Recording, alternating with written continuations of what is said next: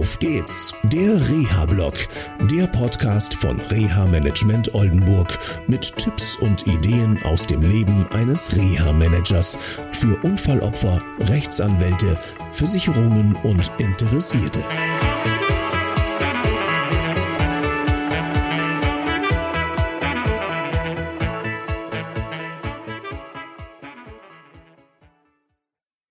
Schön, dass ihr eingeschaltet habt zu einer neuen Sendung von Auf geht's, der Reha-Blog.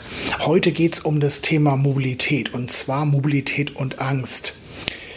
Was ist der Anlass? Ich habe einige Klientinnen und Klienten, die nach schweren Verkehrsunfällen das Problem haben, dass sie nicht mehr in ein Auto steigen möchten. Das ist gar nicht mal so selten. Schade ist, dass viele Betroffene Angst haben, letztendlich auch das mal zu äußern. Viele steigen mit Ängsten in so ein Auto rein, fahren dann oder sind Beifahrer, kriegen dann auf einmal Schwitzneigungen oder ähm, fangen an zu zittern und die Umwelt stellt sich die Frage, wie kann das sein? Der Unfall ist ja manchmal zumindest auch schon mehrere Monate her. Ich habe ganz aktuell einen Beispielsfall, da ging es darum, dass der Betroffene vor circa drei Jahren äh, einen schweren Verkehrsunfall erlitten hat und das Interessante ist, er konnte sich erst einmal an das Unfallereignis gar nicht mehr erinnern. Und im Laufe der Zeit ist er dann mit seiner Ehefrau zum Beispiel zu Therapien gefahren oder hat andere Termine im Rahmen seiner sozialen Teilhabe wahrgenommen.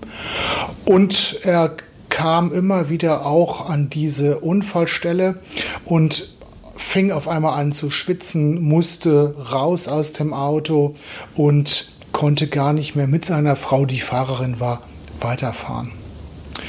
Dann im Laufe der Zeit, wir hatten das einmal im Rahmen unserer Inventur aufgenommen, kam dann der Punkt, wo es auch darum ging, wieder zur Arbeit zu kommen, aber auch am Leben hm, ihr teilzunehmen, also zum Beispiel wieder in die nächste Stadt fahren zu können und so weiter.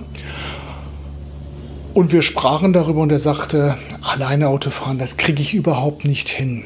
Was haben wir gemacht? Wir haben vom Team hier aus Rea Management Oldenburg oder von Rea Management Oldenburg eine geeignete Fahrschule gesucht und auch gefunden, die eine sogenannte Angstfahrschule anbietet. Das war eine sehr interessante Maßnahme. Vieles hat nicht gleich geklappt. Wenn ihr mehr darüber wissen wollt, dann hört am nächsten Dienstag die nächste Sendung vom Auf geht's der Rea Podcast. Da habe ich nämlich den Fahrlehrer, der diese Angstfahrschule durchgeführt hat, getroffen. Und Jürgen Schurmann von der Fahrschule Arnold aus Rainer wird euch berichten, wie man die Sache angehen kann. Das war es jetzt erstmal hier vom Rea-Blog. Ich wünsche euch noch eine schöne Zeit. Bleibt gesund. Bis zum nächsten Mal. Tschüss.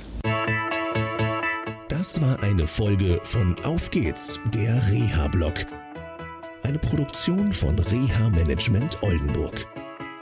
Weitere Informationen über uns finden Sie im Internet unter www.der-rehablog.de.